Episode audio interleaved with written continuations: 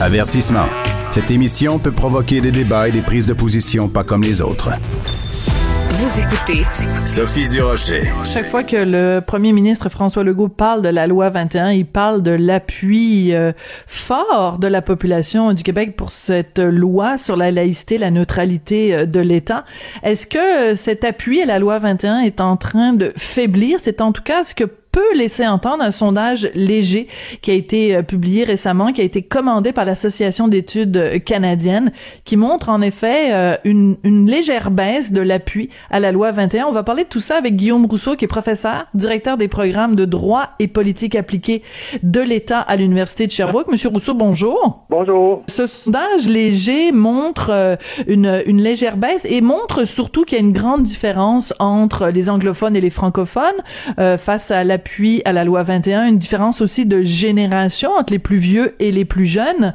Euh, pourquoi vous pensez que ce sondage-là est publié maintenant? Ben, je pense que c'est la, personne qui l'a commandé, euh, donc Jack Jewab, qui souhaitait, je pense, sonder euh, les Québécois avec son, association d'études canadiennes, euh, qui souhaitait sonder les Québécois un peu après la controverse autour de cette enseignante de la commission scolaire Western Québec, qui avait dû quitter ses tâches d'enseignement pour accomplir d'autres tâches dans l'école parce qu'elle souhaitait porter un signe religieux lorsqu'elle enseignait. Donc, souhaitant, je pense, un petit peu peut-être profiter de cette controverse-là, voir si ça pouvait avoir un impact euh, sur euh, l'opinion publique. Je pense que c'est pour cette raison-là que cette association-là, qui, est opposée à la loi 21, c'est pas un secret pour personne et ça ça rend pas moins légitime son sondage, mais je pense que c'est ce qui explique qu'il a été fait à ce moment-là.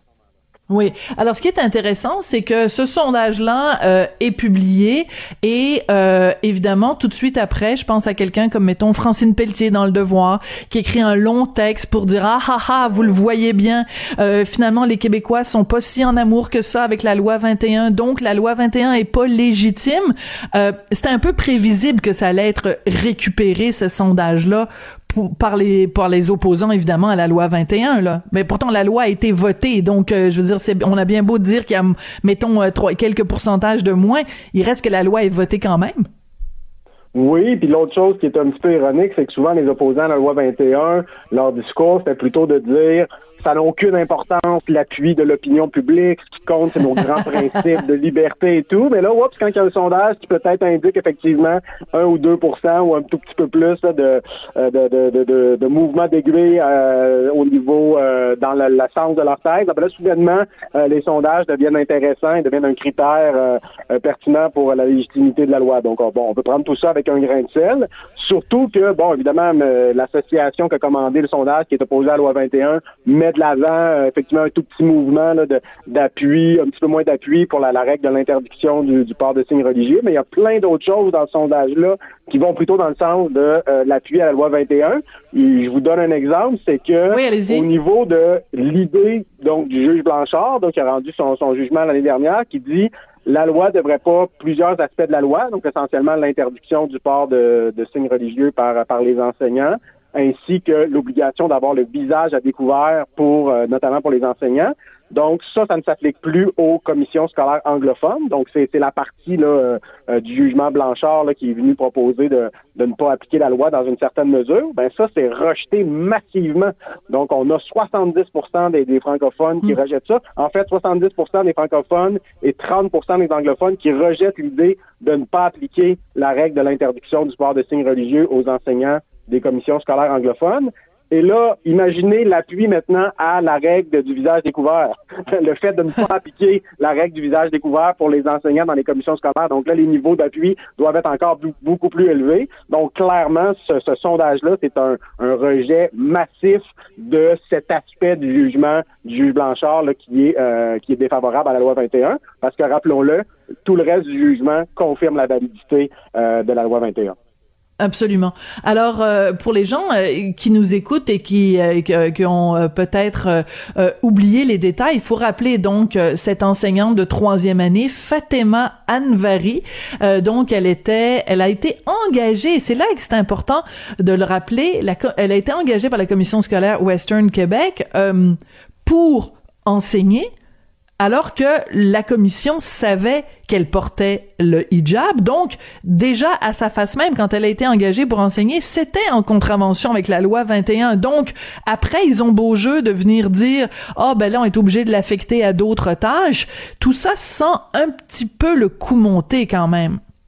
Ouais, ben c'est l'impression que j'ai eue euh, au départ en parlant de, de coups de coup de coup de com, comme on dit euh, euh, communément surtout ensuite l'enseignante qui finalement euh, était quand même disponible pour certains médias. Donc on voit qu'il y avait une démarche, euh, une démarche politique. surtout les médias anglophones, je pense à qui elle a peut-être plus parlé, mais quand même, elle était disponible pour euh, pour parler à des journalistes. Et ensuite, elle a dit elle-même que c'était pas tant religieux, mais que c'était politique son, son son geste. Alors tout ça mis ensemble fait effectivement que c'est on est plus de l'ordre du, du, du, coup de com euh, politique que vraiment un cas où il y avait une, personne qui, qui avait d'abord des, des, préoccupations en termes de carrière ou de, de pédagogie. Je pense qu'on n'est pas là là. J'aimerais ça qu'on parle de façon plus générale de l'impact de la loi 21 parce que on le savait euh, quand le, cette loi-là a été volée, euh, euh, votée pardon, euh, qu'elle euh, donc interdisait le port de signes religieux entre autres chez les enseignants pendant leurs heures de travail. On se doutait bien qu'à un moment donné, elle allait être appliquée et que donc il y a des gens qui allaient être forcés de choisir entre leurs signes religieux et leur travail. Qu'est-ce que vous pensez de la façon dont, euh, quand l'histoire de, de, de, Madame Fatima est, est, sortie, de la façon dont ça a été utilisé de façon très émotive? Là, on a vu des dessins de petits-enfants qui l'avaient comme enseignante, qui ont dit, ah, c'est très triste parce que nous, Madame Fatima, on l'aimait beaucoup. Donc, on a évacué tout le côté rationnel, tout le côté légal pour aller uniquement vers le côté émotif de la situation. Oui, effectivement, je, pense que vous décrivez bien le, traitement médiatique de cette controverse.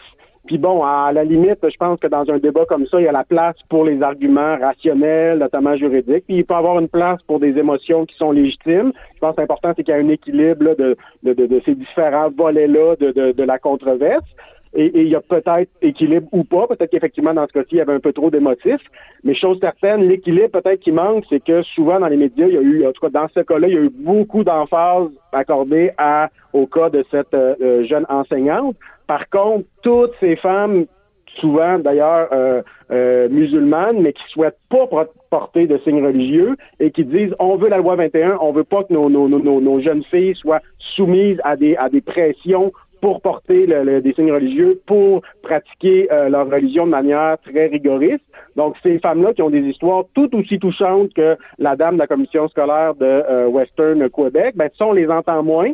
Puis là, on voit sur les réseaux sociaux en Amérique du Nord, euh, il y a beaucoup de femmes justement qui s'expriment dans les dans les derniers jours, qui disent laissez-nous parler, arrêtez de dire qu'on est islamophobe quand on critique certains aspects de, de, de, la religion musulmane. Euh, c'est des femmes qui appuient la loi 21, euh, qui, qui, souhaitent s'exprimer. Alors, je trouve qu'on a mis beaucoup de focus sur cette dame la commission scolaire euh, Western Québec, mais beaucoup moins sur plein d'autres femmes qui représentent l'autre côté de la médaille, qui est au moins aussi important.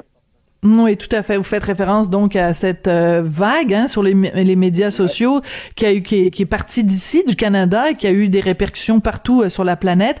Donc les gens utilisent le hashtag Let Us Talk, euh, laissez-nous parler. Et c'est des femmes donc de culture arabo-musulmane qui, dans certains cas, dans leur pays d'origine, avaient été forcées à porter le hijab et qui disent à quel point ça a été un instrument d'oppression pour elles et à quel point c'est libérateur pour elles de ne plus le porter.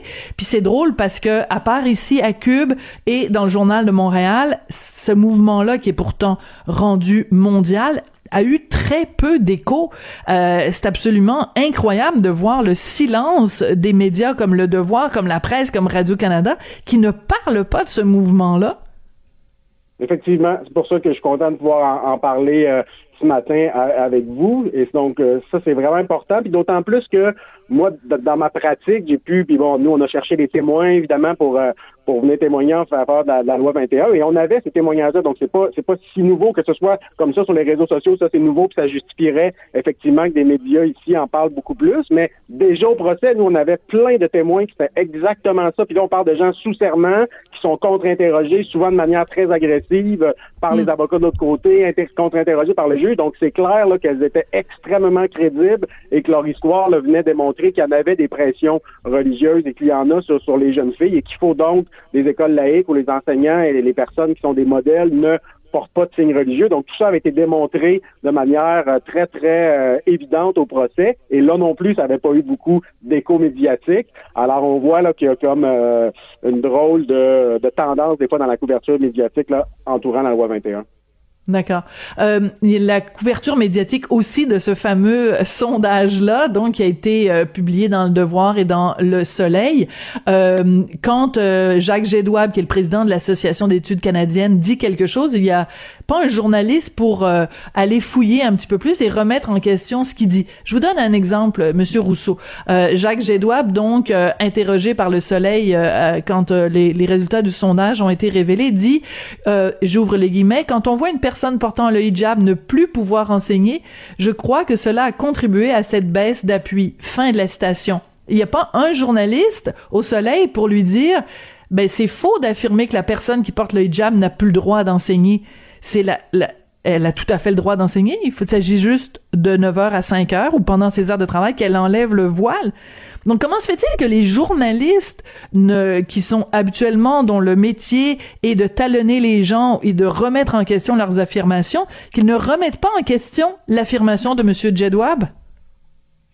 Très bonne question. Donc, c'est, je pense que ça peut être en partie là, tout ce qu'on appelle le, politiquement correct. Donc, dès que quelqu'un pourrait sembler euh, peut-être un, peu critique envers les religions, envers certaines, ben là, tout de suite, on peut se faire qualifier sur les réseaux sociaux de toutes sortes de, de, mots qui finissent en phobe. Donc, il y a peut-être un peu de ça. Euh, alors, euh, c'est probablement ça la, principale euh, explication là, pour, euh, pour cette timidité à remettre en question certaines affirmations. Puis surtout que ça, ça revient continuellement. Là. Comment de fois on entend euh, la personne doit choisir entre ses croyances et son emploi d'enseignante. Alors qu'il ne s'agit pas de choisir ou pas les croyances, là, c'est pas ça qui est en jeu, c'est le fait de porter un signe religieux dans l'exercice des fonctions, ce qui, est évidemment bien différent de, de la croyance comme telle. Alors, c'est des affirmations comme ça là, qui sont qui, peuvent avoir une, une, apparence de vérité, mais qui sont en fait une mauvaise interprétation de la loi.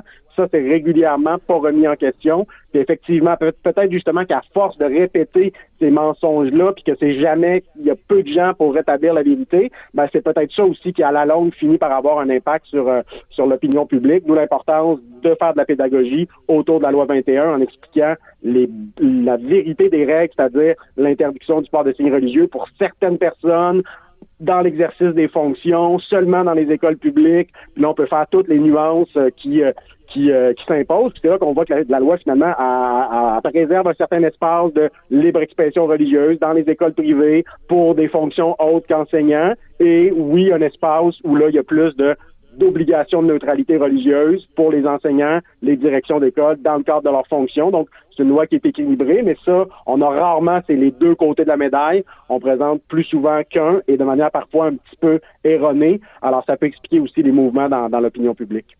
Oui, puis euh, quand vous dites euh, de l'information erronée ou l'importance d'utiliser les bons mots pour en parler, euh, j'espère que Justin Trudeau, notre premier ministre canadien, va vous entendre parce que lui-même, quand il a été appelé au moment des faits à commenter le fait que Madame Fatima, donc, elle était retirée de ses fonctions d'enseignante et affectée à des tâches administratives, il a dit au, au, Canada, personne ne devrait perdre son emploi à cause de ce qu'il porte, à cause des vêtements qu'il porte. Donc lui-même continue à euh, véhiculer cette fausseté qu'elle avait perdu son emploi, ce qui est totalement pas vrai. Effectivement, donc c'était sous-entendu. Donc, il faisait un lien entre l'histoire de Chelsea et le fait qu'il y aurait des, des pertes d'emploi? Donc, donc, on comprenait qu'il est en train de dire que euh, l'enseignante de la commission scolaire Western Québec avait perdu son emploi. Effectivement, ce qui n'était pas le cas. Donc, c'est plein d'exemples comme ça. Puis continuellement, il y a des opposants à la loi 21. Ils jouent sur les mots comme ça. C'est pas tout à fait vrai ce qu'ils disent. Ils exagèrent toujours un peu. Et euh, effectivement, donc c'est un travail à chaque fois de, de, les lire, de, de, rappeler les faits, si possible pour les, les journalistes qui sont là sur, sur place, de, de, challenger, par exemple, le, le premier ministre. Sinon, ça devient vraiment une fausseté qui, à force d'être répétée, euh, devient presque une vérité. On sait en politique à quel point la perception est importante, pas seulement les, faits. Alors, il y a beaucoup de travail de communication à continuer et de pédagogie à faire autour de la loi 21. Parlez-moi des anglophones hors Québec qui s'opposent à la loi 21 et qui veulent même que leurs institutions donc financent l'opposition à la loi 21. Euh, c'est pas une bonne nouvelle. Non, parce qu'au procès, il y a déjà un important déséquilibre des forces. Hein. Ils sont, euh, je sais pas si j'ai arrêté de compter à un moment donné, il était rendu 10, 15, près de 20 groupes qui s'opposent à la loi 21. Puis là-dedans, il y a des commissions scolaires, il y a des syndicats, vraiment des gens, il y a un organisme fédéral, donc vraiment des, des, des, organismes qui ont beaucoup, beaucoup d'argent pour se payer des, des, avocats. Et du côté de ceux qui défendent la loi, bon, évidemment, il y a le gouvernement du Québec avec, avec une équipe euh, importante, mais pour les autres, les groupes comme euh, mon client, le Mouvement laïque québécois, ou encore pour les droits des femmes, c'est des, des, organismes à, but non lucratif qui ont très peu de budget. Donc, il y a un important déséquilibre des forces. Donc, euh, de l'autre côté, les opposants à la loi ont plus de rapports d'experts, ont plus de, de, temps pour plaider, ils ont, plus de ressources, ils ont plus de tout. Et, et là, on dit que le fédéral pourrait s'ajouter. On dit que certains des opposants pourraient recevoir du financement de la part de municipalités, donc pour avoir encore plus d'avocats, encore plus de, temps à consacrer. Alors le déséquilibre des forces risque de s'accentuer si euh, si ça va de l'avant. Mais là, il faudrait voir si c'est légal. Euh, je suis pas sûr, moi, que, que, ça rentre dans les, compétences d'une municipalité ontarienne de contester une loi québécoise. Et ça, il y a peut-être des gens qui vont contester. ça va être à suivre dans les prochaines semaines. Guillaume Rousseau, je rappelle que vous êtes professeur, directeur des programmes de droit et politique euh, appliqués de l'État à l'Université de Sherbrooke et comme vous nous l'avez rappelé, euh, vous étiez donc euh, avocat pour le mouvement laïque dans cette défense de la loi 21. Merci d'être venu réfléchir avec nous aujourd'hui. Merci à vous. Merci beaucoup, Guillaume Rousseau. Et c'est comme ça que se termine l'émission. Merci à Dominique Plamondon à la mise en onde et la réalisation. Merci à Julien Boutillier à la recherche et aussi à Florence Lamoureux. Merci à vous d'être là et ben, j'ai déjà hâte de vous retrouver demain.